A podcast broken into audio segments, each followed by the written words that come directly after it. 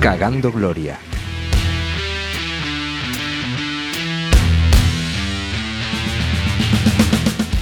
Hola, ¿qué tal? ¿Cómo estás? Bienvenido y bienvenida un mes más a Cagando Gloria. Y esto que estamos haciendo aquí es el podcast que está dando mucho que hablar a todo el mundo. Eh, bueno, a todo el mundo, yo que sé quién está hablando de esto, ¿no? Pero eh, la verdad es que estamos muy contentos porque un mes más nos hemos reunido.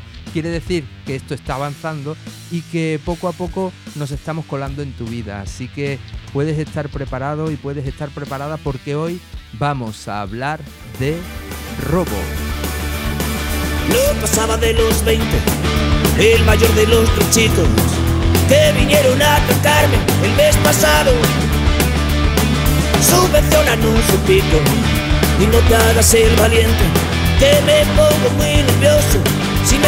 Y para hablar de robos, qué mejor que estos eh, cinco. Es que cada vez somos más, cada vez somos más. Ya va a llegar un momento en el que no vamos a, a tener tiempo en la semana para poder grabar porque cada vez somos más. Pero eh, son expertos en robos porque ellos un buen día me robaron el corazón. Vaya. Madre mía. Es que eh, es un poeta romántico, ¿eh? Siempre Sí, hay. Son Sabe dónde dar, sabe dónde dar. sí. Son unos ladrones y os lo voy a presentar uno a uno. Tenemos a Rafa Toro, Elena Morisca, Clara Serrano, Josefe Muñoz e Isabel Muñoz. ¿Qué tal? ¿Cómo estáis, chicos? Un mes más nos hemos reunido aquí para seguir haciendo esta, eh, esta locura, ¿no? Este, Sí. este podcast.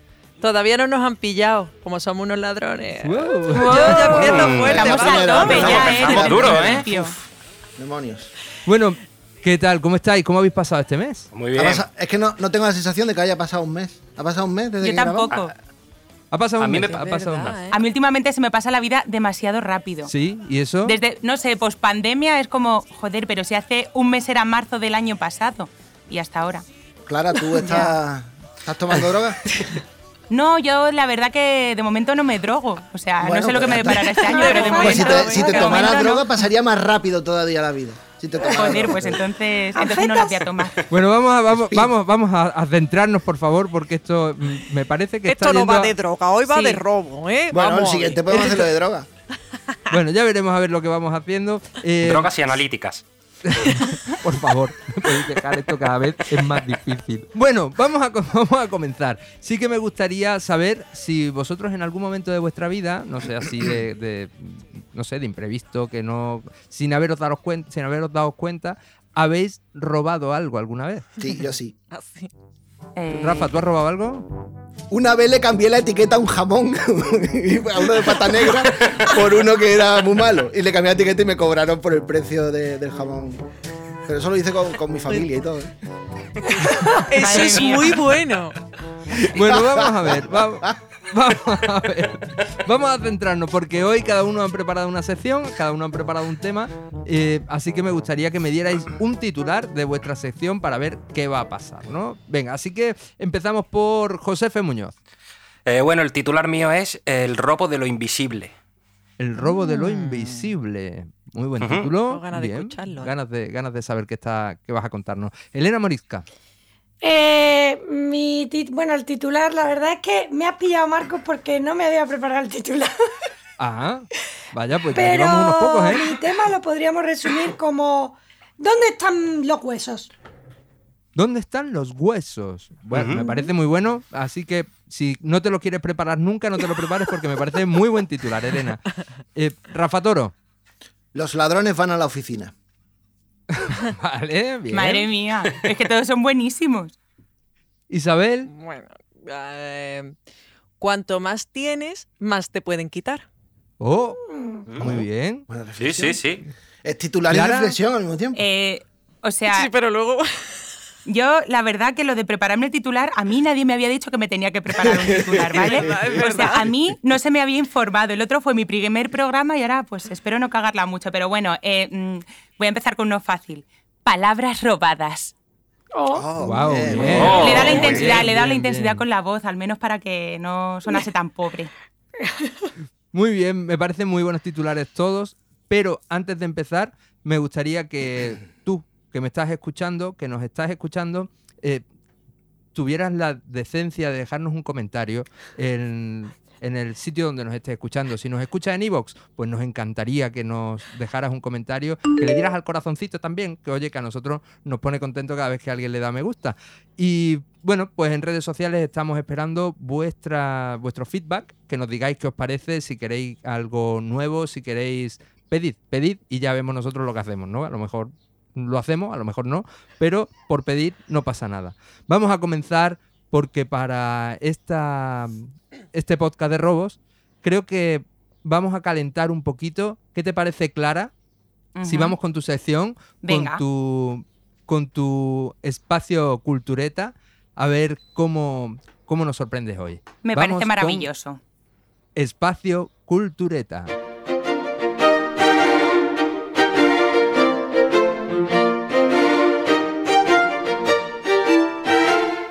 Bueno, eh, voy a empezar haciendo una pregunta.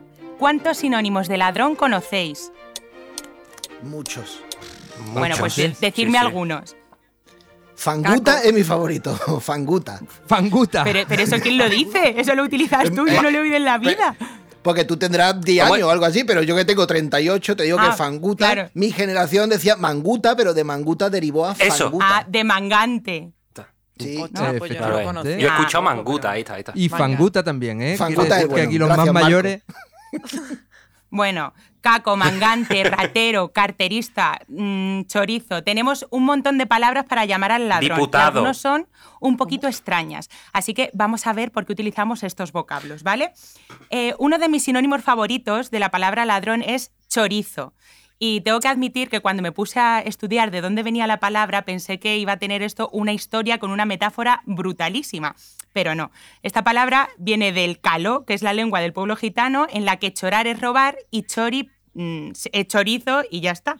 O sea que no tiene más. Pero esto lo quería decir porque realmente tenemos un montón de palabras que nos vienen del caló. Por ejemplo, también la palabra mangante, que para, bueno, en la lengua caló, mangar sería pedir o rogar y el mangante sería aquel que pide limosna o dinero prestado. Solo que ahora hay gente que dice que mangar viene de la gente que se guarda cosas en la manga. Entonces, o sea, tiene por ahí distintas cosas, pero que no, que viene del calo. Esto solo era para que sepamos pues, el origen de estas dos palabritas. Pero vamos aquí con la historia. Porque he cogido la palabra caco, ¿vale? Que es aquel que hurta o roba. Y para hablar del origen de esta palabra tenemos que irnos a la mitología clásica. Eh, pero bueno, también os quiero preguntar si os acordáis que el mes pasado, cuando analicé el nombre del programa, os dije que la palabra caca venía de cacos, que quería decir algo malo. Pues quedaros con eso en la Ajá. cabeza, ¿vale? Porque ajá. caco, pues, por ahí tiene algo que ver. Bueno, pues efectivamente Caco da nombre a un ser que es un poco malvado.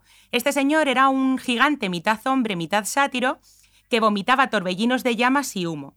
Vivía en una cueva y en la puerta de la cueva tenía colgadas las cabezas sangrantes de los humanos que devoraba. Entonces ahí ya te das cuenta que a lo mejor este señor, pues muy amable, eh, no es. Muy ¿Y por amable y, se- muy, y muy buenas digestiones tampoco hacía, ¿eh? No, no, el, a mí la Almax, el verdad... Almax no le quita. El Exacto, era humano y al max. A mí Claro, yo soy más del de los bomberitos cabeza del no. estómago. ¿Sabes lo que te digo? ¿Cómo, Lo- cómo? lo- lo- cuando yo tengo así de.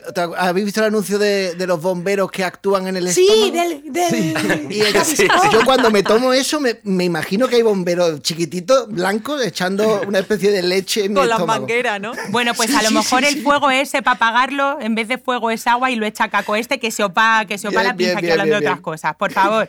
Bueno, pues nuestro amigo Caco, según la, Eneida, engañó a Heracles o Hércules, robándole parte de su ganado. ¿Cómo lo hizo? Pues resulta que Heracles, tras haber derrotado a Erión, condujo a su rebaño de bueyes hacia el río. Se echó una siestecita y en ese momento Caco aprovechó para quitarle cuatro parejas de bueyes. Pero no lo hizo de una manera en plan, mira, pues se lo voy a quitar por aquí. No, los cogió de la cola y se los llevó marcha atrás para que las huellas fuesen, o sea, fuesen como que pareciesen de cuando habían llegado a sentarse. Ajá. Ah, claro. No sé si me estoy explicando. Sí, Sí, sí, sí. Para Ah, que pareciera que habían desaparecido. Bueno, no, No, que no como hay que huellas de irse, sino desandado solo De, de, de cuando no, habían claro. llegado las huellas. Bueno, Claro, que habían que- desandado el camino, ¿no? Habían ido. No, no, Claro, no, que no, habían no, des- no. Pisaban las mismas huellas, iban para atrás, Claro. A ver, hacían el moonwalk. Moonwalk. Claro, era- claro, Hércules tampoco creo que se pusiese a mirar, pues si veía que las huellas llegaban al sitio donde estaban sentados, pues dirá, pues ya está, esto será de antes. A ver, que eso no es el tema. Que Caco se dice Caco por eso, ¿vale? Que no. que no tiene Analítica. Hércules. El- Vale, yo me he vale, vale. perdido, Clara. Yo ya no sé de qué estamos hablando. No, yo solo era un pequeño resumen que Caco era un señor muy malo que robó a Hércules y por eso hoy en día utilizamos la palabra Caco para decir al ladrón, pero me parecía más interesante pues si os contaba un poco de lo que hablaba. Clara, yo me he No iba a enterado decir solo perfectamente, lo ha dicho perfectamente. Ujú. Yo no, yo no encuentro Yo creo que la verdad que una de mis cosas buenas es que me expreso bastante bien, pero bueno, ya está, Bien. que se le va. es broma, es broma, Isa, que te quiero mucho, que es broma. Eh, A ver, que, que ya me he liado con No. todos a la vez. de todos modos, No esta no- historia acabó No que... decía que no te explicaras bien. Bueno, que no me habías entendido, es verdad.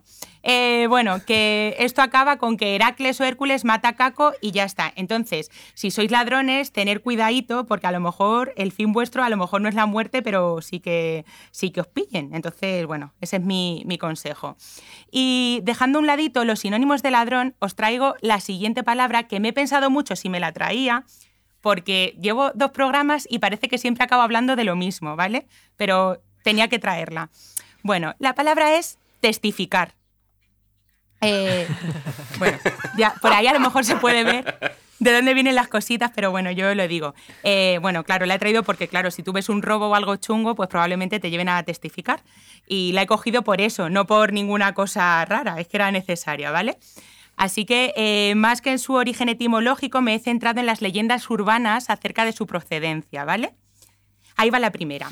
Cuentan que durante la época del Imperio Romano, cuando no se tenía una Biblia a mano sobre la que jurar delante del tribunal, tenías que agarrarte los testículos con la mano derecha y jurar que ibas a decir la verdad. ¿Por qué? Porque la palabra testículos viene de testis, que es testigo, y culus, diminutivo, por lo que los testículos son pequeños testigos. Y por eso te los agarrabas. Si eras mujer, pues es que no podías, eh, no podías ni jurar ni hacer nada, lo tenías vetado en esa época. Y aparte, hay otra leyenda que me encanta, que dice que cuando un papa era elegido, otro, cal- otro cardenal debía tocarle los testículos para asegurarse que era un hombre y no una mujer, y evitar así casos como los que pasó con la papisa Juana, que se hizo pasar por un hombre. Entonces ahí te testificaban. Marcos, calienta que sales, ¿eh? te estoy viendo, te estoy viendo con las ganas de. No, no, no, no, No, no, me... me- estoy, me estoy conteniendo muchísimo porque ya me regañaste también, la otra yo vez. también. Porque, porque cada vez que hay una broma fácil, es algo. Entonces me estoy manteniendo muchísimo para no. Yo creía que estábamos aquí para eso, pero bueno, ya lo está. que pasa, lo que pasa es que me siento poco arropada sin bromas fáciles, ¿sabes? Yo hablo, hablo y digo, ¿qué pensará esta gente luego de mí hablando de testículos todos los días de su vida? Pero bueno, Bueno, con el corte eh, que le has dado a Isa, cualquiera se atreve ahora a hablar de ninguna No, cosa. tío, Isa, de verdad, lo siento mucho, es que no, no era mi intención. Bueno, da igual. Eh, Estás despedida. Me voy, a, me voy a despedir con un dicho. Me Y voy, voy a a despedir, pero de verdad. Me voy a despedir, pero que me voy a mi casa y no vuelvo. Bueno, sí, mi casa. Eh, me voy a despedir con un dicho y una pregunta, ¿vale? No he encontrado ningún dicho que hablase de robos y que tuviese una historia que me encantase, así que he cogido uno muy típico, que es el de quien se fue a Sevilla perdió su silla. Entonces yo quiero preguntar si esto pensáis que es eh, un robo, un hurto o un despiste. Pero bueno, antes de que me contestéis, eh, os cuento la historia y ya me contáis, ¿vale? Bueno, esto lo utilizamos cuando, debido a una ausencia, hemos resultado perjudicados por alguna circunstancia. Bueno, pues esto se remonta al siglo XV, durante el reinado de Enrique IV, esto es cuarto de Castilla, en el que se produjo un problemilla entre un sobrino y un tío.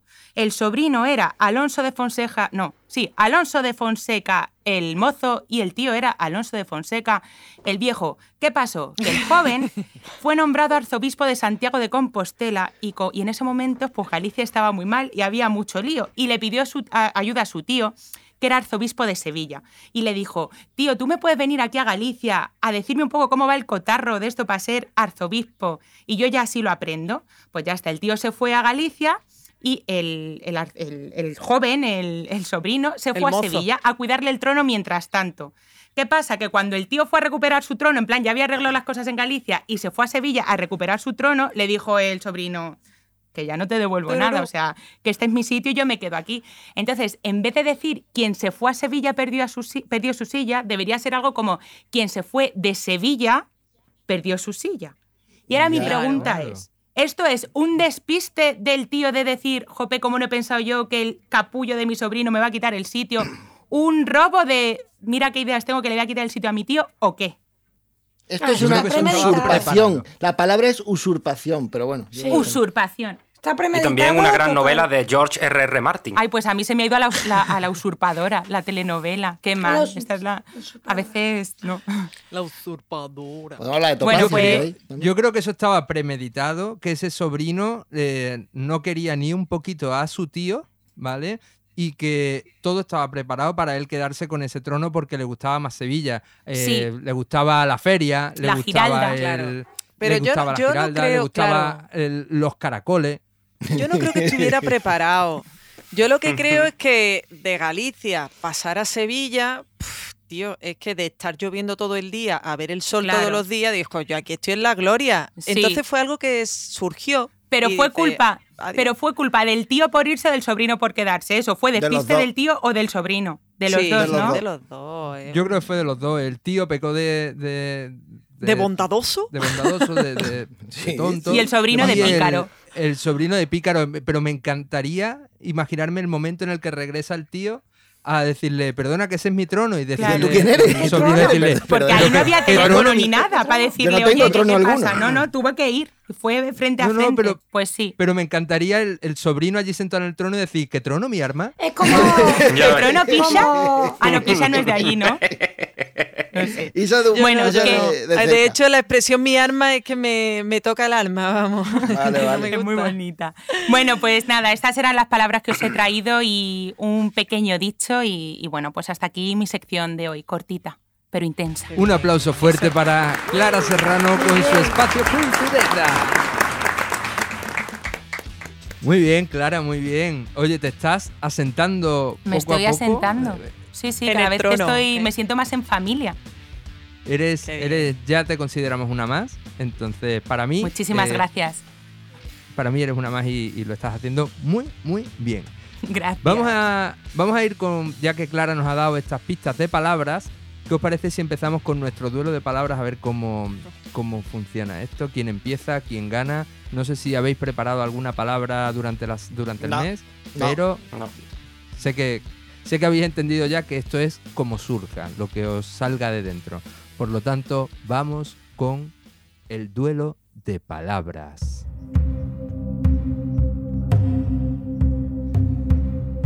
Y empezamos con Elena Morisca. Chufa. Chufa. Buena palabra. Josefe.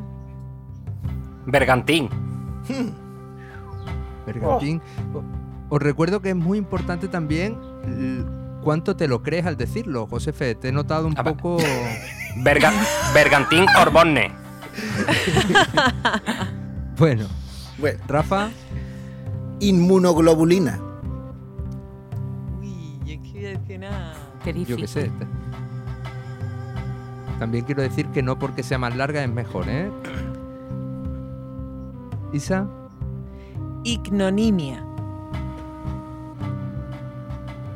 Pues es, es- es difícil, es difícil. Eh, Elena, ¿me puedes recordar tu palabra, por favor?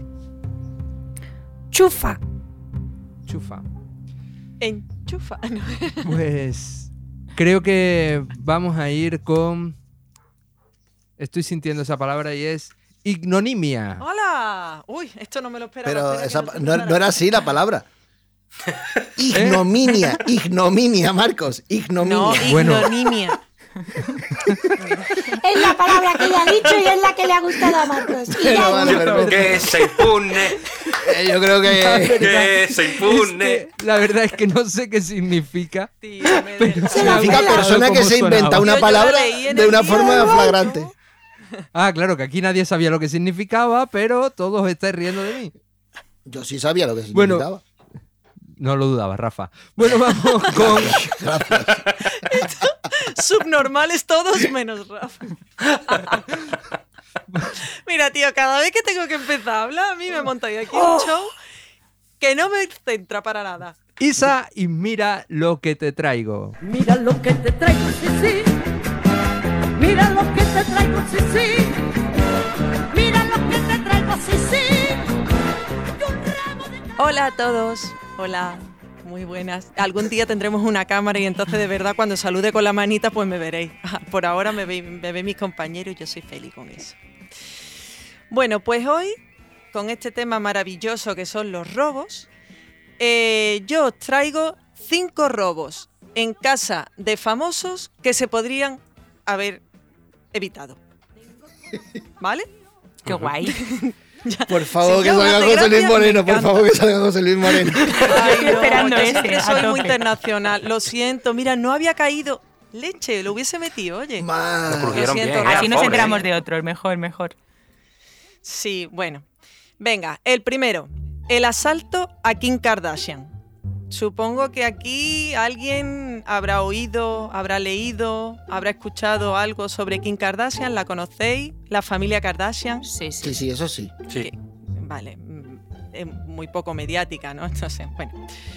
Bueno, pues esta familia ha sufrido bastantes robos a lo largo de los años, pero en octubre de 2016 su vivienda de París fue asaltada a punta de pistola, sustrayéndole numerosas joyas de gran valor.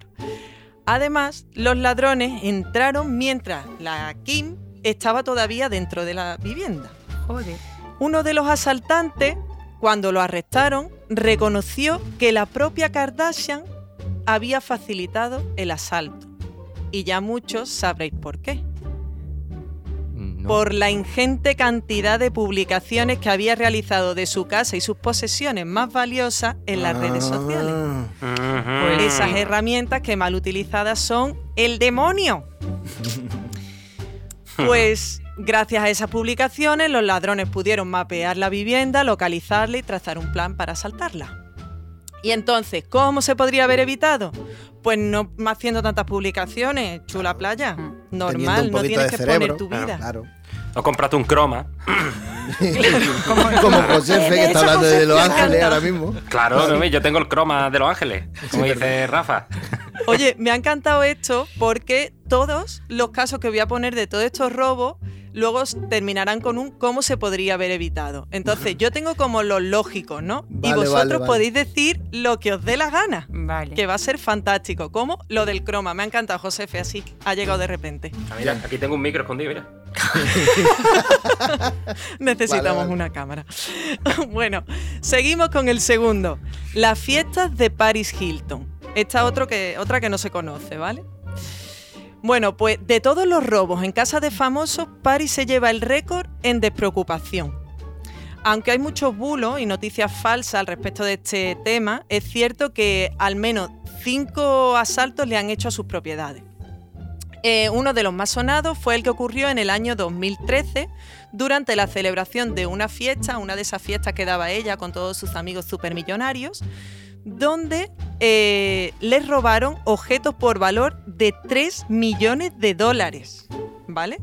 Los ladrones habían desactivado los sistemas de seguridad mientras todo el mundo estaba borracho. Tun, tun, tun, tun, tun. Claro, allí nadie sabía nada, nadie se enteraba de nada y ellos se metieron y chichichín cambiaron la- las claves y se acabó. ¿Cómo se podría haber evitado?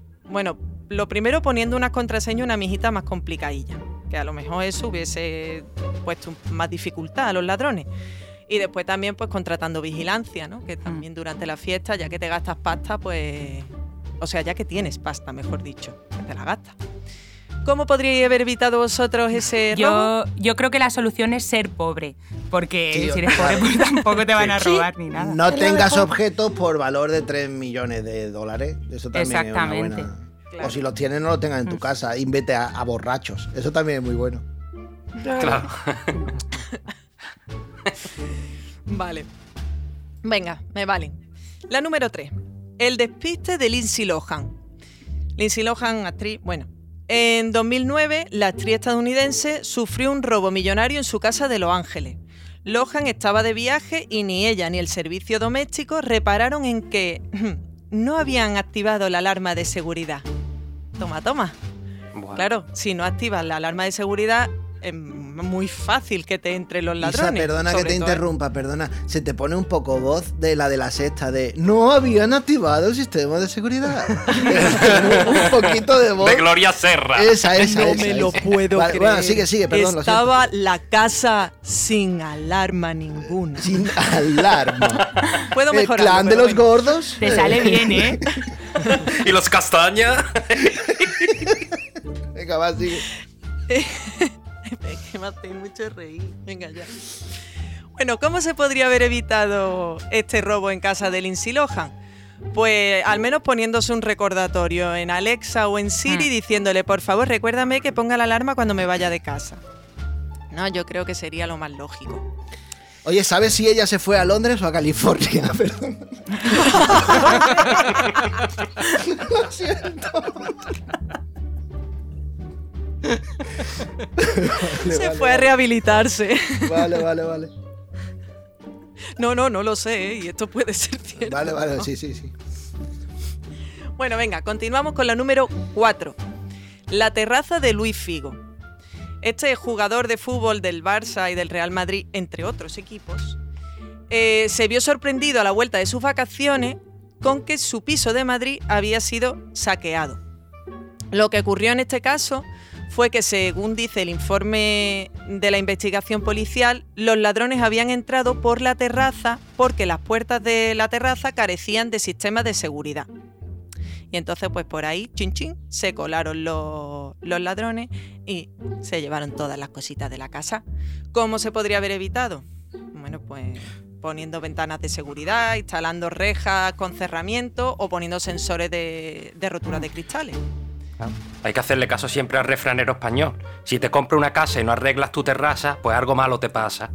Claro, pues Oh, exacto. Y eso Luis Figo te ¿No lo lo habéis escuchado nunca? No, Yo- menos con acento No. cordobés. Claro, me la, acabo de, me la acabo de inventar. Ah, vale, Ya. No decía yo, escuchado, digo, eso no lo he oído en mi vida. Claro. Por Luis Figo Sí, la menos. verdad, claro, tú estabas apuntándolo ya, dices, bueno, claro, yo diciendo, día, Dios, esto es buenísimo apunto". para el próximo día, tal. No existe. Vale, vale, vale. Bueno, yo ya se lo quería dar a Luis Figo, pero bueno, ya está. Vale, y ya la quinta y última, la imprudencia de Orlando Bloom. Este chico tan guapo. Yo le quiero muchísimo. par- Me encanta, me sí? encanta. Es que es tan mono. Tiene nombre de, Pues- de- de insecticida. Pero bueno, seguimos. O de tomate. Sí, un poco. Pero da igual. de- Y de tomate tomate frito. insecticida. Tomate frito también. Es un crossover genial.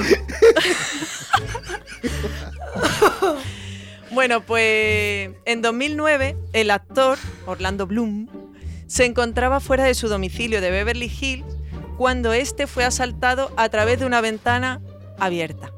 ¿Vale? Ya eh, tiene una mijita de delito que tú te vayas por ahí y que dejes la ventana abierta.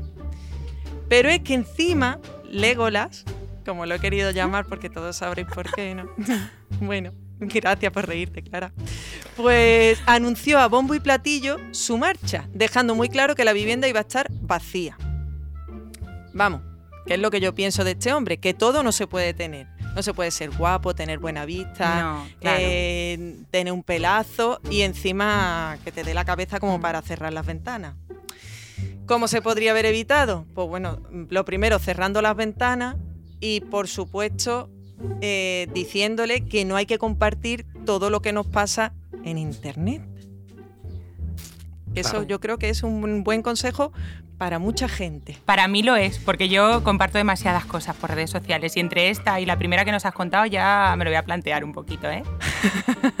Vaya que si viene, Bueno, si algún ladrón está escuchando esto, que yo no tengo nada de valor en mi casa, ¿eh? O sea que no. Por eso, que eso no te iba a rayéis. decir, digo, nosotros podemos estar tranquilos. Así que... Me parece a mí que sí.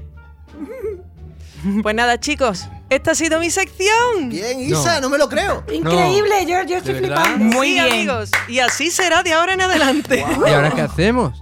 ¿Ahora No qué sé, hacemos? Esto es como Cuando. Nada, Bueno, pues vamos. otro colaborador más.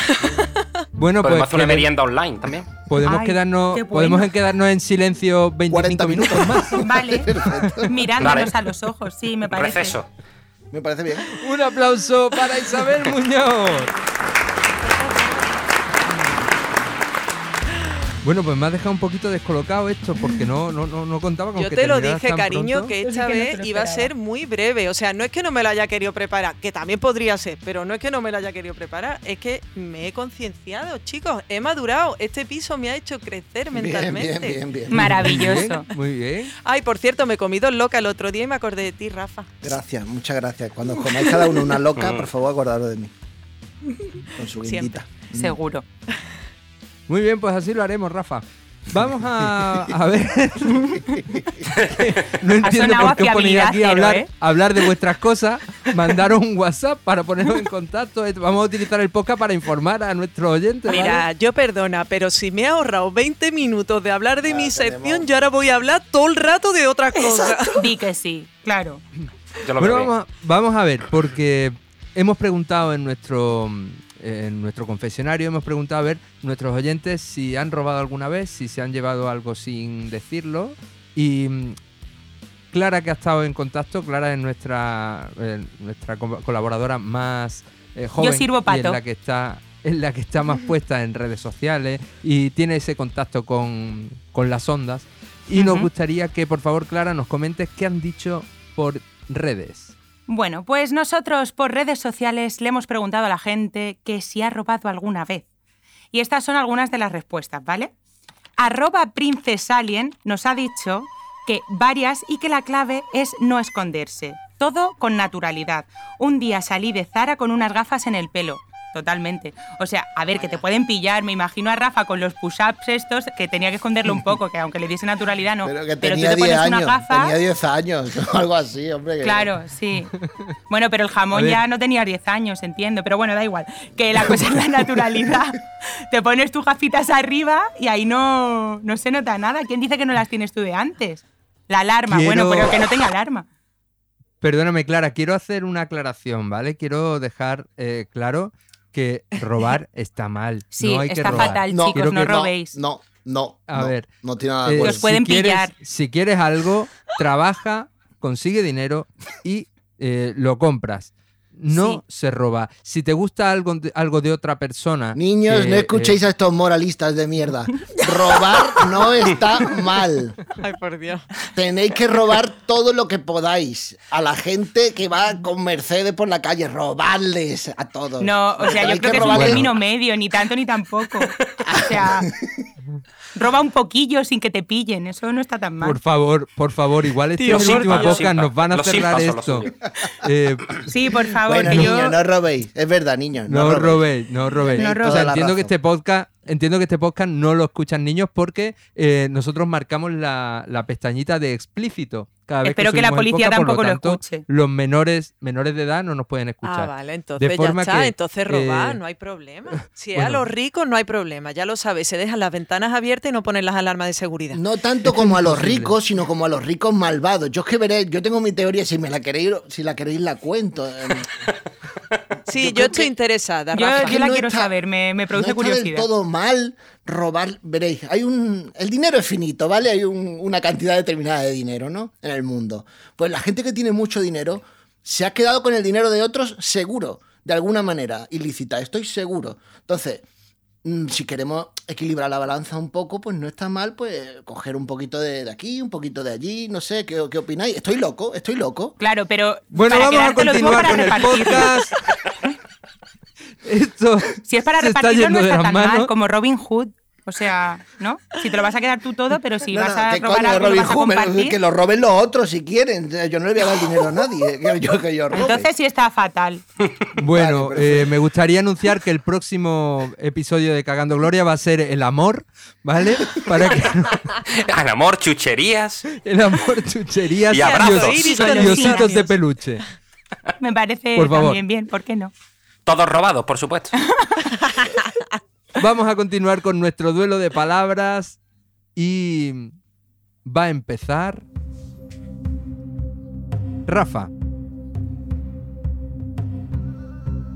Semicorchea. Oh, bonita palabra. Josefe. Flebotomo.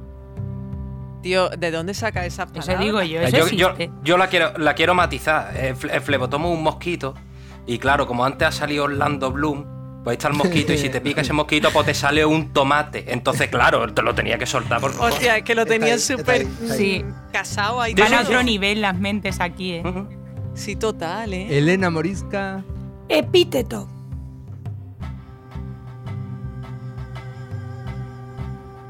Pues me temo que la palabra es. Sendoflomo. Muy bien. Bien, A bien, Candy bien, Marco. Es la palabra. La palabra es me estaba no, la cabeza, digo, ¿eso quién lo ha dicho? ¿Cómo se llamaba el mosquito, José? ¿Tú no puedes repetir, Marco, antes de que lo digamos de nuevo? ¿Podéis decir cada uno cómo habéis escuchado el mosquito? Yo había escuchado sendoflomo. Vale. ¿Y tú. Elena? flebotomo. Endomo, flomo, Flebotomo. ¿no? Flomo termina en flomo, endoflomo. Flebotomo. Eso, eso había escuchado yo justamente. Eso es un medicamento para la tos que yo me tomaba de chico. Tío, pero es brutal. Es que no se me queda en la cabeza. Pues a lo mejor también. ¿Flebotomo? El flebotomo no es un mosquito que transmite una cosa chunga. La Lo estás leishmaniosis. leyendo en Google. La de los perros. Eso es. Bueno, vamos con manicomio para cuerdos. ¿En serio? ¿En serio cree que va a convencerme de que estoy loco? Manicomio.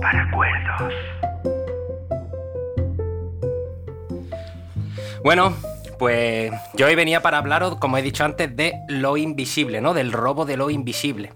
Porque ¿qué pensaríais, no, si yo os digo que desde siempre ha habido algo que se ha robado, que ha sido muy valioso y que ha sido invisible? El tiempo. ¿Qué pensaríais? ¿Tiempo?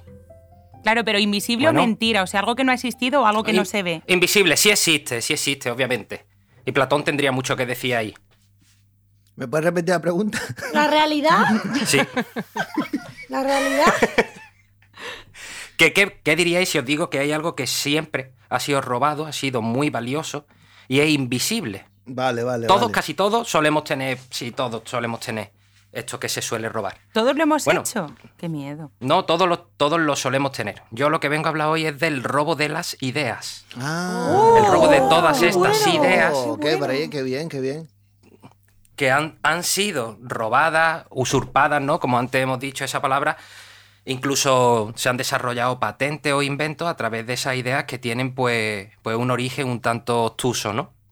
Entonces, claro, yo quería hablar principalmente pues de, de- de cuatro, cuatro inventos, ideas que fueron robadas, ¿no? Las dos son las más típicas, casi todos conocemos, por ejemplo, el caso de la radio o la bombilla, ¿no? Entonces, para empezar, pues contaremos el caso de la radio. La radio se le atribuye a un tal Giuliano Marconi, que fue el, el que pudo enviar la primera señal de radio. Este hombre consiguió enviar la primera señal de radio a través de unas patentes que le había diseñado un tal Nikola Tesla. En fin, Nikola Tesla en el 1900 ya tenía unas patentes aceptadas sobre cómo utilizando sus bobinas Tesla conseguir enviar una señal de radio a un punto a otro. El problema es que este Marconi lo hizo antes y además utilizando las patentes de Tesla. ¿Qué pasó? Tesla se enfadó muchísimo, pero no tenía pasta para poder enjuiciar a Marconi que le, reco- le reconociesen a él la idea. Finalmente, Perdón, en el perdón. 1940... ¿Sabe? Hablando de, de- En el programa anterior hablamos de la locura. ¿Sabéis que Tesla estaba enamorado de una paloma? Sí, ¿En serio? Sí, sí, Dios. en serio. Al final de sus días se enamoró de, un- de Columbofilia. una paloma. Bueno, sigue, sigue, Josefe, perdón, lo siento. No, es curioso, Pero ¿no? normal, ¿Pero de una paloma que vuela o de alguien que se llame Paloma? O sea, es que no sé si es un juego o algo. Si nos estás vacilando. Yo ya me Sería, espero todo. No, no- no sería digno de decirse si fuera de una mujer que se llama la paloma. Era, era de una paloma que vuela y, y da asco. Que vuela. Ah, Pero, pero, me- vaya. pero mensajera. Sí, no, no, no, Es una paloma de verdad. No, no te exagero. Gracias. Gracias. Bueno. Pues como, como iba contando, ¿no? Tras la muerte, tras la muerte de, de Tesla, pues se le dio al final la autoría de, de este invento, ¿no? A través de su patente. También en la bombilla, ¿no? Todos sabemos que fue Thomas Alva Edison quien se supone que descubrió la bombilla. Además, tiene una fantástica frase que él decía que no había fracasado en el, en el intento a la hora de inventar la bombilla, porque él dice que hizo como 200 intentos antes, sino que había descubierto la manera de no fabricar una bombilla 200 veces, ¿no? Bueno, realmente, mm, quien lo inventó, quien inventó la bombilla fue un tal, un tal Heinrich Goebel, este hombre eh, se presentó en 1854 en casa de Edison con la bombilla ya, con el invento, y le dijo, Edison, te lo vendo. Edison en aquel momento no le vio ningún tipo de utilidad a este invento Claro. Un y- visionario. y decidió rechazarlo. Un visionario, totalmente. Tiempo después, claro, él eh, no se le encendió su bombilla, ¿no? Digamos, ¿no? Entonces, en- cuando ya falleció eh, este hombre, ¿no? Heinrich Goebel, eh, pues se llegó Edison a casa de la, de la viuda, de la difunta viuda, pegó en su puerta y le compró la patente a un precio irrisorio. Y el resto, pues ya es historia, ¿no? Bueno, lo que sí hay, tengo dos casos que son más raros, porque estos son más, más conocidos, pero sí dos casos que quería, que quería nombrar porque me parecen paradigmáticos, ¿no? El primero, y yo creo que se nos va a gustar a todos, es eh, la marca Jack Daniels. ¿Vale? Este licor, este whisky, claro, este whisky fue inventado por un esclavo, ¿vale? Eh, pero la destilería de whisky de Tennessee em, si bien dijeron que los esclavos habían ayudado a crear la primera receta, pero que la esencia perfecta se debía al honor de su creador, ¿no? Jack Daniel. Eh, sin embargo, en 2016, pues la compañía saltó en todas las noticias televisivas, de allí principalmente, porque eh, se tuvo que reconocer que la- el whisky había sido inventado, la receta, por un esclavo, un esclavo llamado Nearest Green. Perdón, perdón, perdón, perdón, perdón, perdón, perdón. Yo, yo he estado en Tennessee, ¿vale? Quería decir eso. Oh, Y aparte os digo que en el pueblo donde se hace el Jack Daniel no se puede beber whisky. Está prohibido. Hostia. buah, ¿Ah, ¿en serio? ¿Por? Me lo dijo un viejo borracho en un bar de Tennessee. Yo creí, yo le creí. Me lo- me ¿Y lo qué bebíais? Y eso, Pero sí se viejo- puede un tomar viejo el- borracho de ¿Un viejo Barcelona. borracho? Sí. No, estaba borracho Yo, estaba, yo de no estaba en el Green. pueblo donde se fabricaba negrita. el whisky. Yo estaba en Ah, no, Springfield, es whisky. Tennessee. ¿Vale? Que me fui, cogí un coche y vi dónde estaba el pueblo que se llamaba Springfield, más cercano de donde yo estaba. Y alquilé un coche y fui hasta ese sitio. Esto es Y cierto. ese borracho que te lo dijo no se llamaría Barney. No, no, no, no, no, no. Era Homer. No, ni Lenny ni Cal, ni ninguno de ellos. No, no, no. Me lo dijo y dice, Se pues en el pueblo, pero claro, todo esto en inglés y, y muy borracho. Me dijo que no se podía beber whisky en el pueblo donde se fabrica el Jack Daniels. Vale. Hoy estoy dando datos un poco, un poco estúpidos. Venga, José F. sigue. No, No, no, son interesantes. Están guay. La, maqui- la máquina de coser es el siguiente invento, ¿no? Que, que fue robado, ¿no? Eh, la máquina de coser, yo no lo sabía, ¿no? Pero se, se ve que una de las más conocidas es de la marca Singer. Sí. Esta es eh, Singer Corporation. Eh, bueno, pues hasta el día de hoy estas siguen siendo eh, las mejores máquinas que hay de coser, eh, pero de acuerdo con Cambridge History, a pesar de que tenían toda la industria, ellos habían sido los que habían desarrollado la idea, Isaac Perdona, Singer y Singer- Perdona, eh, de ahí viene lo de coser y cantar, ¿no? Claro. Singer, claro. Claro, claro, Singer, bien, bien, Singer bien, bien, bien, bien. Vamos, vamos, vamos. Me ha encantado. Me ha encantado. Pues Perdón. finalmente esta, esta, esta empresa que cosía y cantaba, como dice Marco, pues le robó la idea a un tal Elias Howe. Finalmente este hombre demandó a la compañía eh, porque le pagasen sus regalías y ganó. O sea que realmente ganó a pesar de que todas las máquinas que siguen habiendo hoy día como más conocidas siguen llevando la marca Singer, ¿no? Entonces, claro, yo ahora con esto me preguntaba una cosa, ¿no? Y que también va a ir un poco de lo que, de lo que estábamos diciendo. ¿Es malo robar? Bueno, aquí en, el campo de la idea yo matizo, ¿no? Porque yo creo que hay dos tipos de robos de ideas. Por un lado está el robo descarado de ideas, ¿no? Este robo sería pues apropiarte de una idea o de un invento que ha tenido una tercera persona únicamente con la finalidad de tú enriquecerte y dejando a la otra persona tirada en el barro, por así decirlo. Aprovecharte. Este sería el caso, por ejemplo, que yo contemplo en, en el del tema del Jack Daniel, ¿no? Por ejemplo, porque ya se aprovecharon de un esclavo y se hicieron millonarios sin darle ningún tipo de, de mérito. O también en muchos casos, que aunque no haya nombrado ninguno, en los que fueron mujeres las que inventaron los inventos o tuvieron la idea, pero fueron firmadas con otro nombre, principalmente de un hombre. Pero por otro lado, yo sí creo en el hurto piadoso, así lo vamos a llamar, de ideas, ¿no? Esto sería cuando uno se apropia de la idea de otra persona, pero con el fin de inspirarse. Y al final acaba generando un producto similar, pero incluso mejor eso es verdad, o eso personal, pasa. ¿no? Eso pasa. Entonces, claro, eh, esto es lo que yo quería discutir con vosotros, porque yo creo que en esta categoría entra pues la mayoría de los novelistas actuales, los cantantes y la mayoría de, la- de lo que está relacionado con el arte e incluso también con el avance y desarrollo de la ciencia, ¿no? Entonces, claro, dentro de este grupo yo también metería a, a, Gui- a Tesla y a Edison, ¿no? Porque sí, ciertamente, eh, eh, Marconi utilizó las patentes de Tesla eh, para enviar la primera señal de radio.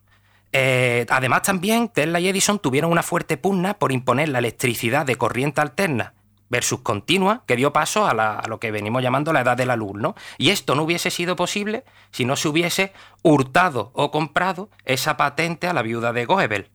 Entonces, yo voy a acabar con una frase que leí en un libro y me gusta mucho, y es, los buenos artistas copian y los genios roban.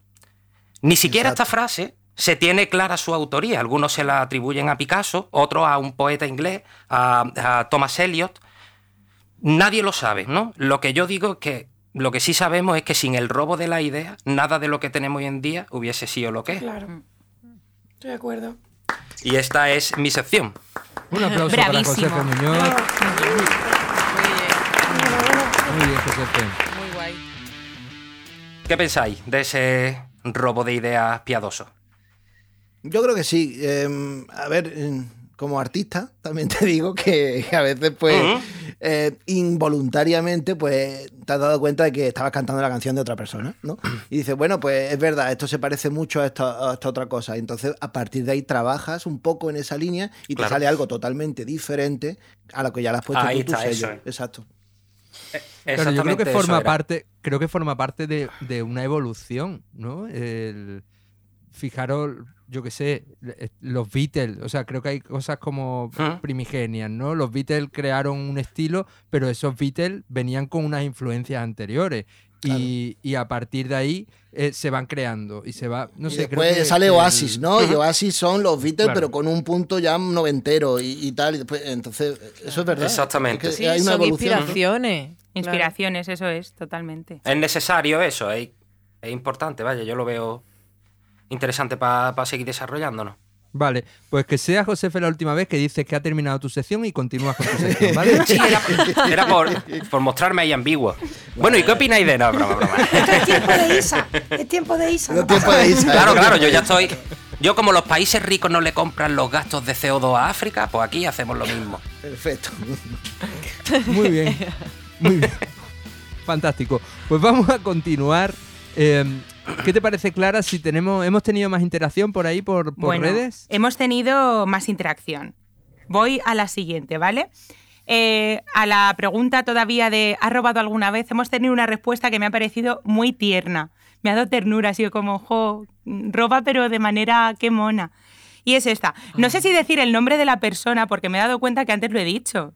Mm, Sí. Bueno, no pasa nada. por- sí, eh, vale, pues arroba lurin.90 nos dice, bueno, ¿has robado alguna vez? Dice, la típica de pesar la fruta con el peso de la más barata. Me ha dado pena. En plan, Oh. compras mm, plátanos, pero dices que son bananas, que en Mercadona al están más los baratas, ¿sabes? aguacates, al precio que están los Claro. aguacates, ¿quién no ha cogido y ha levantado un poquito la Claro. bolsa, eh? A ver. Totalmente. Claro.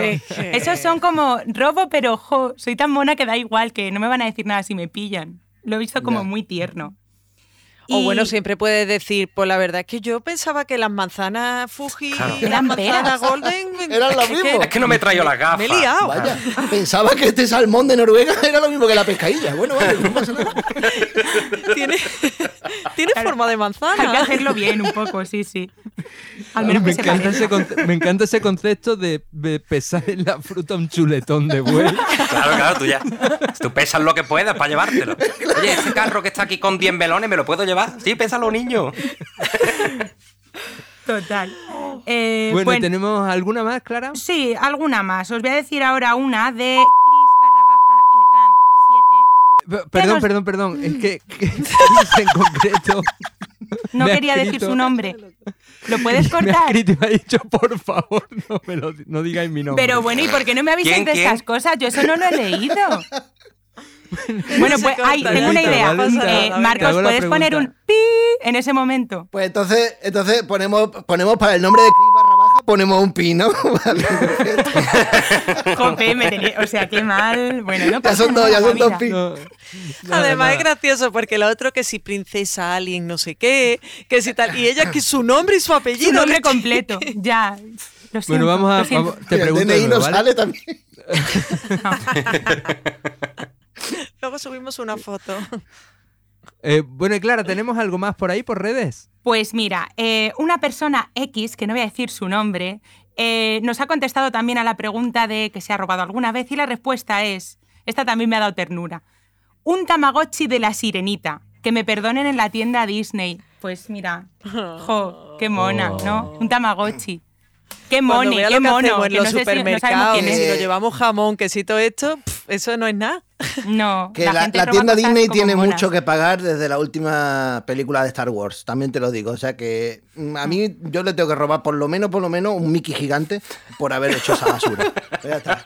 Pues mira, yo voy ahí y me llevo O, algún disfraz. o la caja de la tienda O la Disney caja. mismo. Directamente. Ahora, o sea, si los de la tienda Disney nos están escuchando, van a estar preparados. Entonces, vamos a jugar al despiste, que en Ima- Imaginarium ya no, pero Toys R Vale, Us. vale, vale. Por ahí también seguro que tienen cositas.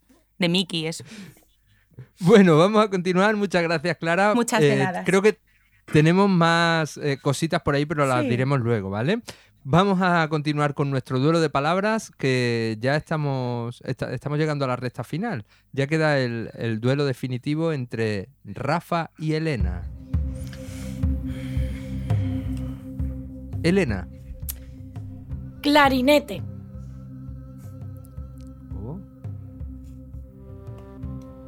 Rafa. Mini cadena. Eh, tío. Es como que te estabas muriendo o algo.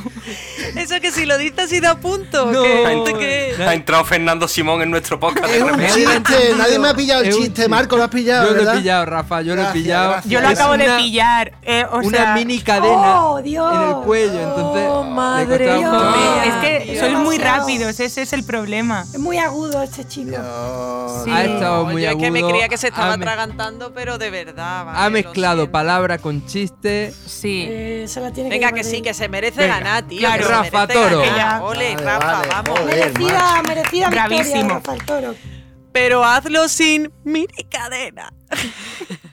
No, ahí yo no entiendo el juego de palabras que había en eso, pero bueno, ya está.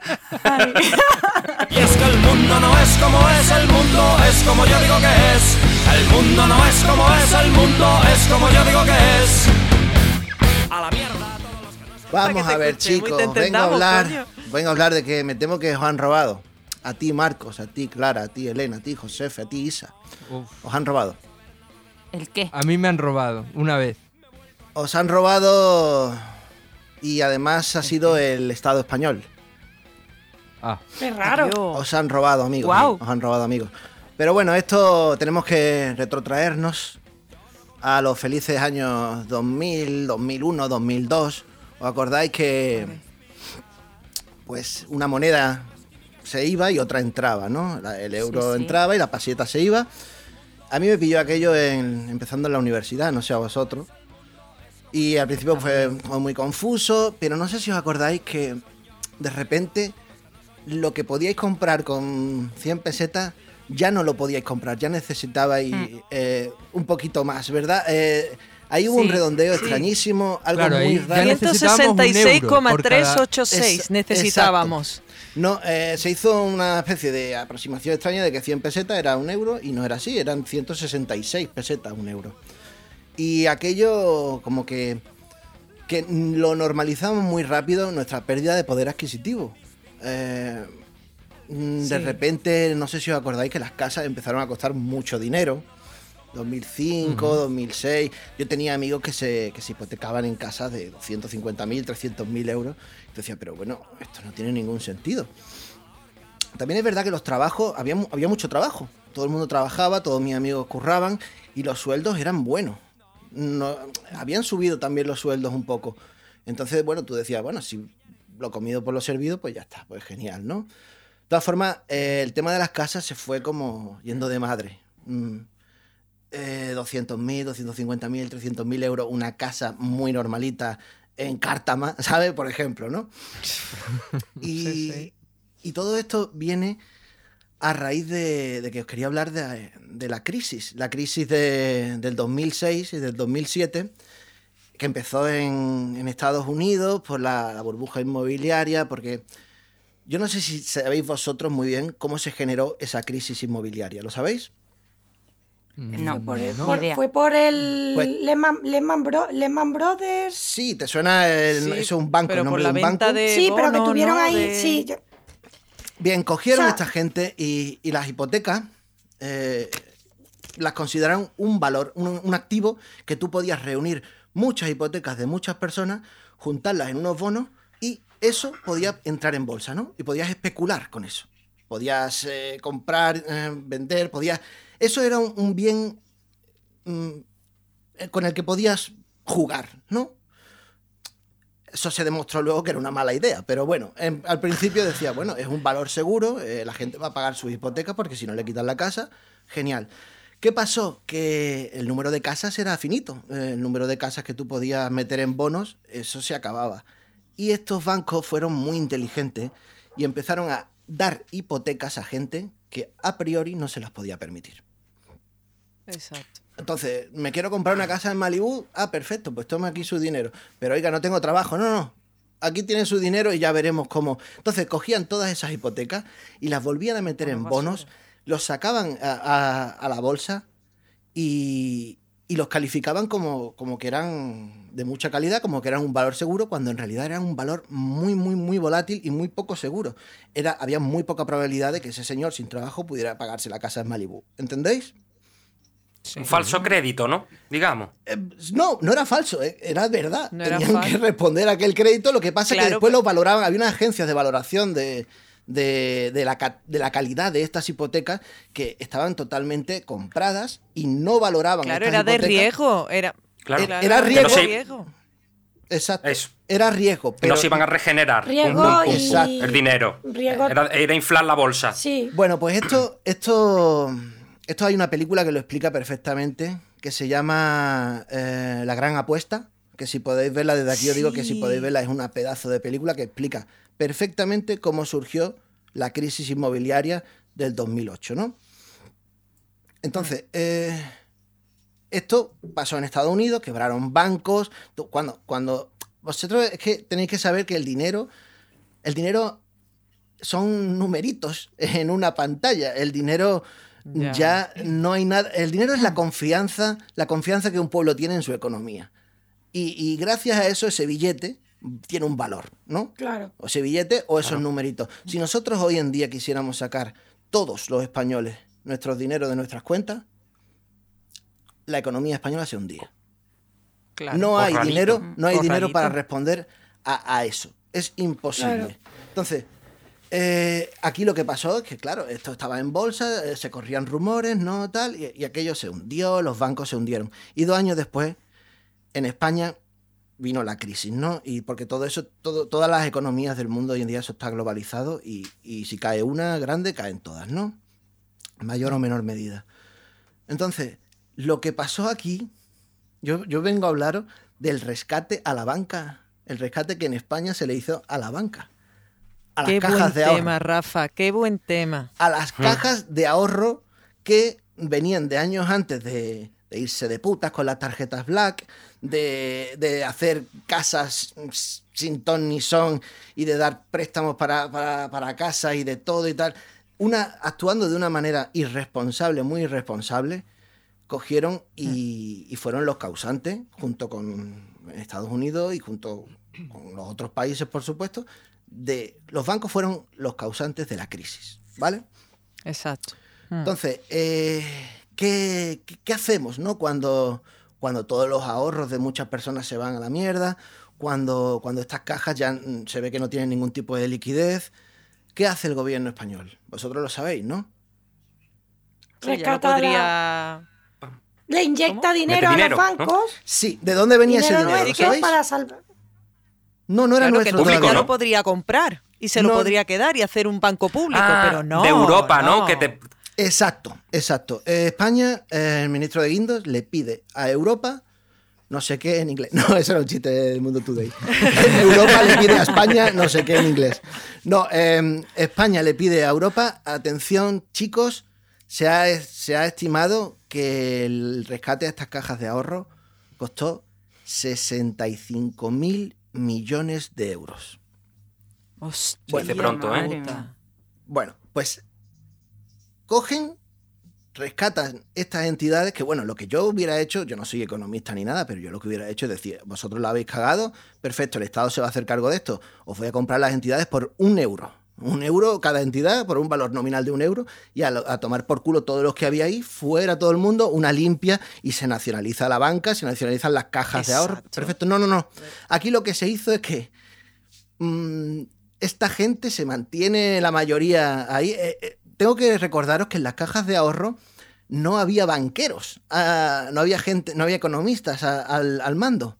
Eran políticos. políticos, políticos y sindicalistas en su mayoría eran los que Qué gobernaban y los que mandaban en estas cajas de ahorro. ¿Vale? Gente rebotada de la política y, y- y eso. Entonces, fijaros que es sin sentido que unos políticos rescatan a otros políticos porque la han cagado con dinero que piden a Europa. ¿Vosotros creéis que Europa dio ese dinero sin ningún tipo de condiciones? ¿Qué va? No, No, obviamente no, claro. de, ahí, de ahí surgieron los recortes. Los famosos recortes que vinieron luego con Rajoy y todo eso. Nos quedamos sin sanidad, nos quedamos sin educación, nos quedamos sin las cosas más importantes, en- sin todos los avances que, que habíamos tenido durante tantos años. ¿Se recortó en qué? Se recortó en eso. En sanidad y educación sobre todo, pero en muchas otras cosas. Y gracias a esa irresponsabilidad de esos politicuchos al mando de, de- de cajas de ahorro que mm, cayeron después unos pocos con lo de las tarjetas Black, ¿os acordáis? Sí, no? pero vamos, tampoco Pero- mesa, pero vaya, rato. Co- cosa, pero- cosa, casi nada. Pues Sí, que si no la tenían por un sitio, la tenían por otro. O sea, que tampoco. se, se- se- se estima que se ha recuperado un 10% creo que era de lo que se de lo que se invirtió Ya. en aquello, ¿vale? Y, y Europa sigue pidiendo cosas, por supuesto. Ahora no por el tema de la, de la pandemia, pero no os vayáis a olvidar de que Europa tiene a España agarrada por los huevos. Dijo que no era un rescate, que no era un rescate propiamente lo que se hizo Europa con España. Eh, rescataron a Irlanda y, y a Grecia, ¿no? Y aquí, Grecia. bueno, fue un préstamo con unas condiciones muy ventajosas y tal. Mm. Una mierda, porque después lo que lo pagamos fuimos nosotros, que nos quedamos como Claro. cuando lo del euro, ¿no? Como nos quedamos con un nivel adquisitivo mucho menor de lo que teníamos. Bueno, pues aquí nos quedamos con unos derechos que teníamos y, y ya de repente pues costaba más ir al médico. Y ya de repente pues tu niño en vez de una clase de 30 estaba en una clase de 50, a lo mejor, ¿no? Eh, es un ejemplo, es un Claro. poner. No, Pues un médico nada. en vez de tener un cuarto de hora para verte, tiene cinco Exacto, minutos. exacto. Es Claro. que Exacto, cobra un pues, sueldo de mierda. o no te ve, llegan no los te ve. problemas que tenemos ahora. o no te ve. Pues, y, y estamos pagando Claro. en este estado de pandemia, estamos pagando esa falta de, de médicos y esa falta de, de recursos sanitarios y de camas y de UCIs y de todas esas cosas. Nos hemos dado cuenta cuando ha hecho falta, de verdad, que ha sido ahora. Y, Claro. y nada, quería hablaros un poquito de esto y espero que os haya que os hayáis enterado.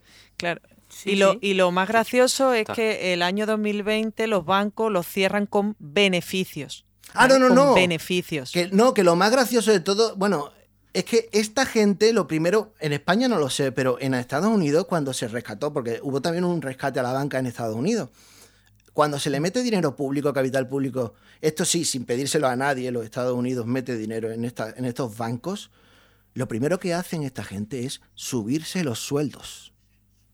Y esto está, Claro. Es esto que- está documentado. Lo primero que hacen esta Madre gente es subirse los sueldos por lo bien que lo habían hecho.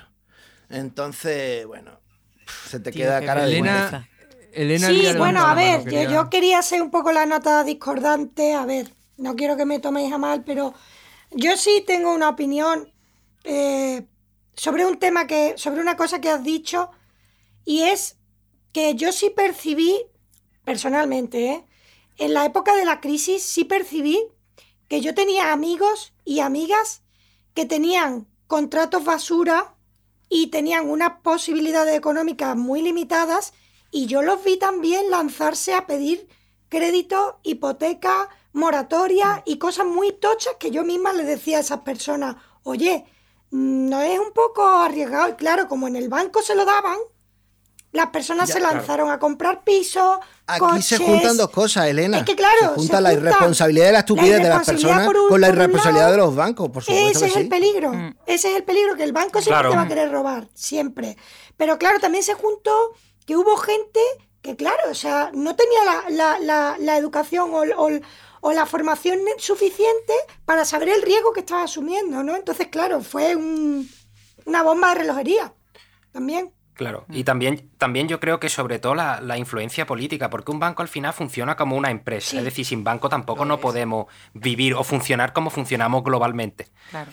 Pero sí es verdad que si a lo mejor un banco o una empresa, por aquí me va a entrar más pasta, por aquí y tal, y a ciertos organismos se encargan políticos que no tendrían que ser políticos, eso ya es una cadena, eso ya vas tú a tu gestor a tu- de tu banco y le dices, mira, ah, pues mira, pues cógete este crédito y tú de quién te fías, pues del que tienes delante, que lo llevas viendo mucho tiempo. Y al final pues se envenena todo. Claro. Pero a mí me hace mucha gracia lo de que un banco es una empresa privada. Sí, claro, por supuesto. Cuando hay beneficios, cuando hay pérdidas, no. Cuando hay pérdidas, un banco Exacto. es público. No Claro. Sí, es que Pero, se- claro, la- pero eso. Pero esto que empresa eso- privada de mierda es. Eso, por ejemplo, lo decide el banco como tal, porque imaginemos que cae una empresa nacional, Poyúa, ¿no? Imaginemos Correo sigue siendo nacional, Sí. o sea, Sí. No, no, correo Vale, es privado. ¿Ah, sí? es privada, ¿no? Con Correo es- Portugal. pero Correo No lo sé. está subvencionado por el Estado. Correos puede tener una participación del Estado que ahora mismo no lo sé, pero Correos tiene una mayoría mm, privado, estoy seguro. Vale, vale. Bueno, supongamos que también se podría salvar otra empresa que no fuese un banco, ¿no? Que por ejemplo, a lo mejor pues cae una empresa Sí, que ahora han salvado al nacional viaje, pública. creo, ¿no? ¿No han salvado al viaje ahora? Ah, pues por ejemplo, ¿no? Digo, por ejemplo, también se puede salvar otra. Claro, yo entiendo que cuando un banco hace un. Ya no un banco, sino cuando entre varias personas hacen chanchullo con el dinero en un banco de por medio y todo, pues normal que, que ocurran este tipo de cosas. Porque es que el Ya, dinero que maneja a lo mejor un banco no es el que maneja el con viaje, es verdad. Claro. Ya, También eso es cierto. Perdona, mira, estoy acabo, acabo de, de buscar lo de correo porque me cabía la duda, ¿eh? para dejarlo claro. Correos legalmente, eh, Sociedad Estatal de Correos y Telégrafos es una empresa de capital 100% público, cuyo propietario es el Gobierno de España y que funciona a través de la Sociedad Estatal de Participaciones Industriales, SEPI. cuya- Pues me acaba de dejar Portugal Muy sorprendido, muy sorprendido. privado. Yo tenía entendido que se privatizó Correo hace tiempo. Yo también, yo tenía mis dudas de si era o no, por eso digo, pues también operan en Portugal. No sé, yo es que como hace poco cambiaron lo del logo, yo recuerdo Mm. que hubo mucha polémica con el dinero que se gastaron en marketing para cambiar la polémica y que, o sea, la polémica para cambiar el logo. Y, y entonces es verdad que se estuvo explicando mucho por qué se ha gastado, en qué se ha gastado. Y claro, una ¿tú puedes no cortar esto para que yo sea infalible? De verdad, para que yo no me equivoque. Puedes cortar esto perfectamente Justo la para parte que. antes, cuando habla, antes de que yo hable. Justo cuando, cuando, cuando- La primera vez que yo digo correos, yo me callo ya, ¿vale? Perfecto. Claro, claro. Gracias, gracias, amigo. Vale, así lo haremos. Oh, Sí, pero es un, un gran tema, ¿eh, Rafa? Sí, y además sí, un tema sí. que a mí personalmente me indigna mucho, porque si en ese momento se hubiese cogido eh, y se hubiese nacionalizado algunos bancos, joder, es que ahora otro gallo cantaría, ¿eh? También. Sí. Entonces, se- en teoría se nacionalizaron los bancos. Quiero decir, la- esas cajadas. Banqui ahora mismo es del gobierno. Banque Eso sí gobierno. pasó en teoría. Lo que pasa que, que tuvieron que hacerse cargo de, su- de sanear sus deudas, de, de coger y decirle, bueno, ¿quién tenía dinero en Bankia? Toda esta gente, pues, pues hay que esta gente darle su dinero, o no sé cómo se hizo la verdad, pero se tuvieron que hacer no cargo de sus deudas, seguro. Y de ahí, de ahí son los 65 mil millones de euros. qué tío, qué Claro. pasada. Qué locura. Bueno, en fin. Bueno, pues con este con este sabor que nos ha dejado Rafa, porque eh, ser conscientes de, de cómo, o sea, de cómo nos han robado, cómo, han- cómo nos han recortado y cómo nos han quitado eh, privilegios para salvar a gente que está eh, engordando sus cuentas y gente que, que vive mejor que la mayoría de todos nosotros, eh, a nivel económico al menos, eh, pues, pues te deja... La verdad es que a mí, a mí me deja con, con ganas de acabar el podcast y... No, ganas de robarle al del Mercedes. Ahora quieres robarle al del Mercedes, ¿verdad? De- Quiero robarle, ahora quiero robar a todo el mundo. No. Ahora, ahora ves cómo la teoría que tenía antes Rafa tiene razón, que hay que robar. Pues para que lo sepáis, chicos, si el Estado te roba, ¿qué cojones son? Se supone que son nuestro ejemplo, ¿no? A, robar, a robar todo todo el mundo mundo. fuera a robar. Y chicos, no llevéis mascarillas, chicos, no llevéis mascarillas. Escupidle a vuestro abuelo en la cara, chicos. Dando ejemplo. No, no, nada en más el lejos. CP. No. Nada más Bien, lejos. Bueno, dejamos. Eso se lo decían a, a Meca. Y ahí fue. Nada más lejos. Oh, por Dios. Madre mía, o sea, es que... Bueno, yo, yo me voy ya, ¿vale? Después de... es- Ya, vale.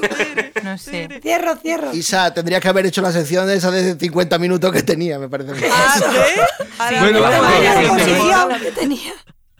Se nos está alargando esto más, más de la cuenta. Vamos a ver, eh, Clara, ¿qué más tenemos por ahí? Vale, pues una persona X, eh, ya no voy a decir nombres, bueno, porque, bueno, no sé, eh, nos ha contestado también a los robos y nos dice lo siguiente. Ahí va. Tenía 10 años, yo no sé lo que le pasa a la gente de 10 años, ¿eh? porque aquí todo el mundo que roba sobre los 10 años. Bueno, tenía 10 años y una amiga y yo estábamos aburridas. Ya lo llevábamos haciendo un, tempi- un tiempecito, es decir, que ya llevaban robando un tiempo. Y un día decidimos ir al típico bazar de comida con una bolsa. Yo empecé a coger todo lo que veía, joder, cuando el dependiente estaba un poco despistado y al irme me gritó, ¡eh tú! y salí corriendo. Mi amiga se quedó comprando un regaliz de 5 céntimos para que se cantease menos, para que se notase menos, se compraron un regaliz de 5 céntimos con la bolsa llena. Y nos dice aquí nuestra amiga que desde entonces le daba miedo pasar por delante del local y cuando su madre iba a comprar algo, ella se quedaba en el coche. Somos Claro. todos unos ladrones, tío. organizado. O La casa sea, de papel. Jope, Claro, claro, eso, eso tiene su estructura. Lo totalmente. todo preparado. Pero me encanta lo de Con que... vías de huida y todo, ¿eh? Me, me encanta lo de que la amiga comprase un regaliz de 5 céntimos, o sea, con la bolsa llena de cosas. La amiga, "Ah, no, que con esto seguro que no se da cuenta, tío. Gástate al menos 10 céntimos, compra dos o algo. Die- Qué 10 lástima. céntimos, claro, eso lo 10. hubiese O cambiado 15. todo. Bueno, y Clara, y teníamos también, eh, nos habían saludado desde otro compañero que hace reseñas de libros, ¿no? Sí, nuestro amigo Michel Libros, Michels Libros, nos ha mandado un mensaje, un audio súper bonito diciéndonos que nos escucha y que aprende un montón con nosotros. Así que yo creo que desde aquí le podríamos mandar un beso y, y un aplauso para él o algo, ¿no? Para Michel Claro Libros. que sí, claro que sí, Michelle. Gracias por escucharnos. Os recomendamos que, que lo sigáis en, en Instagram porque hace recomendaciones de libros y, y lo hace muy bien. Así que no bien, dudéis sí, en, en- en investigarlo un poquito y, y Sí, además que es muy simpático, ¿eh? Sí. Es la típica persona que es que cae bien. Sí. Así que, guay. Muy bien, pues vamos a continuar y ya estamos terminando porque ahora mm, hemos llegado a la última sección y es el turno de Elena Morisca y su misterio sin envolver.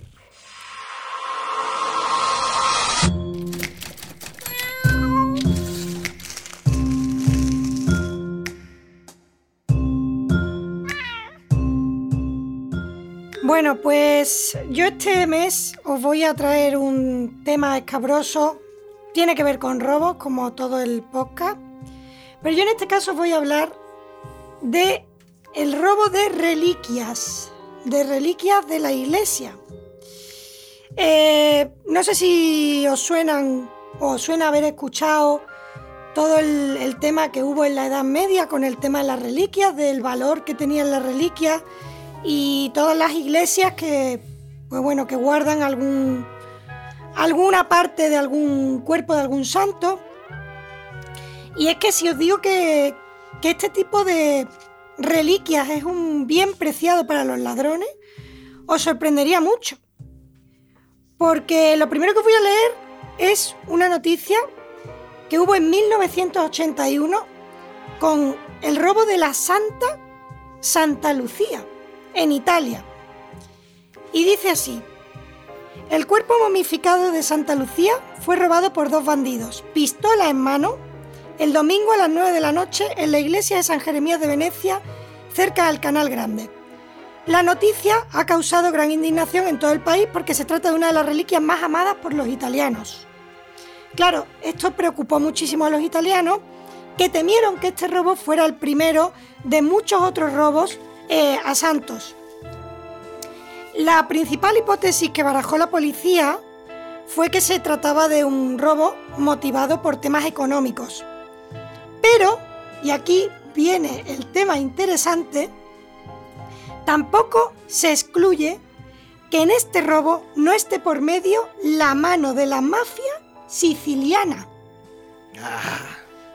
Pero es que os vais a quedar porque resulta que la Santa Lucía era de Siracusa, en Sicilia. Y con Juan XXIII, el Papa Luciani, recientemente el, el cardenal patriarca de Venecia, hubo presiones para que la santa volviera al lugar de nacimiento. Entonces había ahí una pugna entre que no, que la santa tiene los restos de la santa tienen que estar aquí, tienen que estar allí, y al final eh, resulta que la leyenda, hay una leyenda que cuenta eh, que para obtener que la santa volviera al, lugar de nacimiento, había que eh, coger el cuerpo de la santa, llevárselo y darle como un beso. Darle un beso. Pero ¿qué pasa? Que el, el ladrón que iba a darle el beso, eh, en vez de darle un beso, le dio un bocado en el dedo y se lo llevó. Anda. Wow. Jope. Entonces, sí, bueno, es que es una historia súper rocambolesca. Pero es que mm, no fue el primer robo de Santa Lucía, es que Santa Lucía ha sido la santa más robada y más secuestrada de la iglesia. Fue robada en Siracusa en el año 1039 por los bizantinos, en Constanti- Constantinopla en el año 1204 por los venecianos, en Venecia en 1400 por un grupo de monjas Ay, me agustinianas. encanta. o sea, Que estaban con Guppy Golver ahí a tope. Sí, sí, Qué sí. película más buena podrían hacer, ¿verdad? ahí a la carrera. No, pero es curioso porque mm, las monjas, o sea, todo era por devoción. O sea, tenerle tal devoción a una santa o a un, sí, a un mártir para decir, no, no, yo lo robo y me la llevo. Yo me estoy imaginando la película. En vez de los mercenarios, los mercemonjas. Los Yo, yo ya lo veo claro. ¿eh? Bueno, pues después de esta noticia de 1981, nos tenemos que adelantar en el tiempo y es en el 2015, esto pasó en España, lo que os voy a contar ahora, en 2015 se, hubo un robo en Morón de la Frontera porque robaron la reliquia de San Ramón Nonato. San Ramón Nonato. ¿Y qué pasó? La no. noticia del periódico dice sí, dice así. Fue el pasado martes cuando el párroco de la iglesia, José Eulogio Torre, echó en falta la reliquia de San Ramón Nonato, situada en el altar. Con ella bendice a las embarazadas que acuden a la parroquia pidiendo por su embarazo. Entonces, una chica que estaba embarazada fue a la iglesia para pedirle a- al santo y se dio cuenta de que la reliquia allí no estaba expuesta. Perdóname, pero qué, qué, qué curioso, ¿no? O sea, que las embarazadas acudan a, a San Ramón, ¿has dicho? San Ramón Nonato. San Ramón Nonato, Nonato. que las embarazadas vayan para... Eh, wow, Sí, a mí me ha llamado la atención Sí. también, porque qué mal rollo, es ¿no? muy raro, es muy raro. Entendemos que nonato quiere decir no nacido, ¿no? Claro. Pues yo creo que Y las embarazadas van allí. sí, Wow. es muy, es muy, es muy raro, la verdad. Yo Pues conozco un caso- Ramón que mejor no hubiera nacido, pero también te digo que. ya- pero nada, ya está. Venga, sigue, Elena. Las perlas de Rafa Toro. Eh, bueno, Sí, sí nació, sí nació. Sí nació. He buscado, sí. todo- Perfecto. ¿Y cómo va, Ramón, sí cómo va Atlético, Josefe? mercenario. ¿Cómo va el Atleti? Dime. Venga, pues el caso es Gra- que gra- gracias, Sara. el párroco, tras inspeccionar un poco lo que había pasado en la iglesia, se dio cuenta de que le habían robado la caja de plata donde estaba este santo, eh, que era el hueso de un dedo de la mano, no, o sea, no os creáis que estaba el cuerpo entero, no. Eh, y después además se dieron cuenta de que había desaparecido una daga con la que le habían hecho un martirio a Nuestra Señora del Mayor Dolor del siglo XVIII. O sea, es todo como muy... Una daga con la que habían martirizado a otra, ¿no? A otra santa. Tremendo.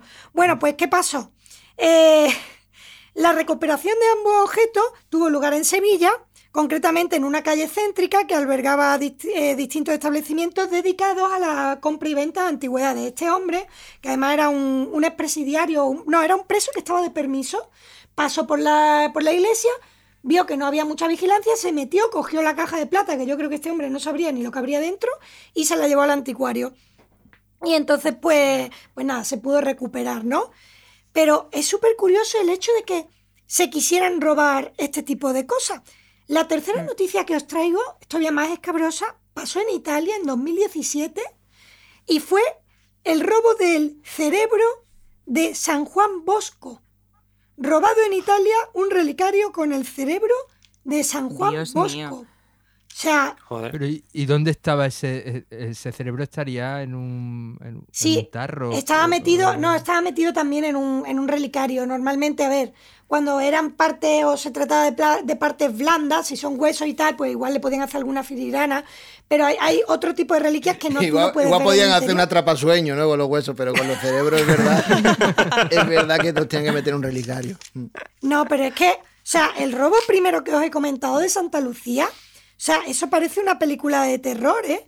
Porque cuando, cuando lo robaron, este que os conté el primero, tiraron de, de donde estaba la santa y se fue cayendo, la cabeza se les quedó por un lado, se llevaron a la pobre santa una parte de la santa, se dejaron los dedos por otro, o sea, de verdad es súper siniestro, pero ya no siniestro el hecho de que se Me la robe. imagino montándola después diciendo, esta es la nueva Santa Como Lucía. y Mr. Potato. aquí. Qué horror.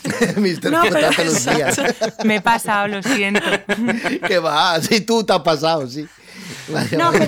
pero de verdad, o sea, me he acordado de hecho en la sección de, de Clara que hablaste de- del obispo de Santiago, me has dicho antes, el obispo de Santiago de Sí, Compostela. del arzobispo, sí. De la- de de- Santiago. vale, pues yo voy a contar que el mayor ladrón de reliquias de la iglesia fue el arzobispo de Santiago de Compostela. O sea, de hecho, hay un, un escrito de la iglesia que se llama El Pío Latrocinio, que va de que el, eh, este arzobispo, que era Diego Gelmírez, no, Diego Gelmírez, perdón, eh, había ahí una pugna entre Santiago de Compostela, como bien sabéis que tiene lo- los restos de- de- del apóstol Del Santiago, apóstol Santiago. Exacto, tiene los restos de él y estaban picados con una ciudad de Portugal, con Braga, que tenían a los restos de San Fructuoso, San Silvestre, San Cucufate y Santa Susana.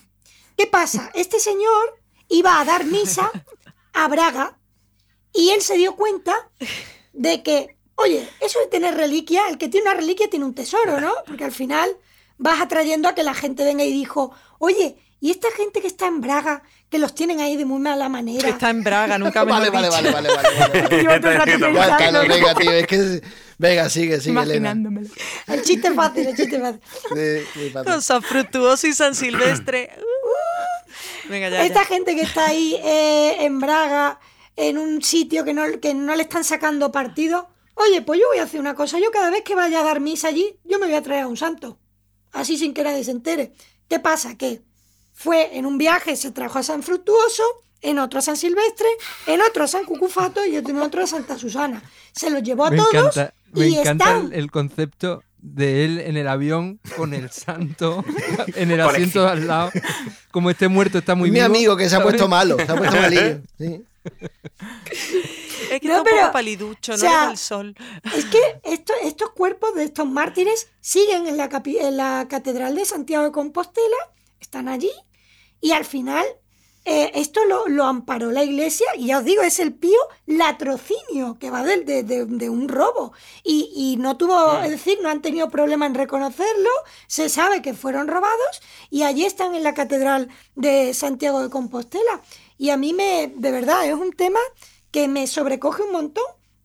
Porque el tema de las reliquias, yo imagino que lo sabéis, pero el tema de buscar las reliquias, los cuerpos, mm, lo, lo promovió Santa Elena, precisamente, que fue la madre del emperador Constantino, que esta mujer era, de hecho, la patrona de la arqueología. dicho sea de Mira. paso, porque ella estaba obsesionada con encontrar la Veracruz, que de hecho por eso se la conoce, la iconografía de esta santa. Siempre que veáis un cuadro o un- alguna manifestación artística de una santa con una cruz, es Santa Elena, porque mm, era su obsesión. Encontrar la cruz, los clavos de Cristo. Y claro, todo Eso, ese eso es lo que yo te iba a decir. Los clavos de Cristo. Eso es lo que yo me encantaría tener los clavos de Cristo. Porque es que lo digo, digo, me cago en los clavos de Cristo. Es que lo digo muchísimo. Y me gustaría tener en esto, en esto de aquí. Lo enseño con las manillas. Sí, sí, sí. Pues precisamente eh, los tenía Santa Elena y bueno, luego pues ya os digo, o sea, muchas veces dicen, si cada trocito de, de madera que tenemos y decimos que es de la Veracruz, fuera de la Veracruz, la Veracruz sería el tamaño del arca de Noé, de grande, porque imaginaos, ¿no? Pero es curioso cómo sobre todo en la Edad Media el tema del tráfico de, de, reliquias, eh, oye, pues le daba, ponía las ciudades en el mapa, que al final es lo que pasa. Eh, ¿Qué gente no iría a Turín a lo mejor, si no es por otras razones, si no es porque está allí la, la Sabana Santa, ¿no? O, a otras ciudades, eh, o a Oviedo porque está el sudario el, también de Cristo, ¿no? Atribuido a Cristo, o a Valencia por el tema del cáliz. Es decir, un tema muy interesante y muy, y muy de, de sisar también. Así que nada, hasta aquí ha llegado mi, mi sección de hoy, chicos. Un aplauso fuerte para Elena Morisca. Bueno, yo tengo que decir que yo no he recibido aplauso alguno, ¿eh? También os lo digo yo. yo- esto se me No. ha quedado. Bueno, pues este por Rafa, esto- ahora os lo Rafa. metéis Un por el aplauso. culo, os lo metéis por el culo, pero vaya, Rescatamos, No, no, ahora Rescatamos el quiero. aplauso Ahora de no lo Rafa. quiero, no lo quiero, no lo quiero. Un aplauso para Rafa Toro. Venga, otro. O si no quiere uno, toma dos. Pues ha sido, ha sido maravilloso, ha sido enorme. Así que gracias por haber estado ahí. Gracias chicos, gracias chicas por, por un mes más darnos vuestra sabiduría. Gracias, Marco. Y nos vemos en el próximo episodio. Eh, darle a me gusta, dejarnos comentarios y gracias por haber escuchado Cagando Gloria.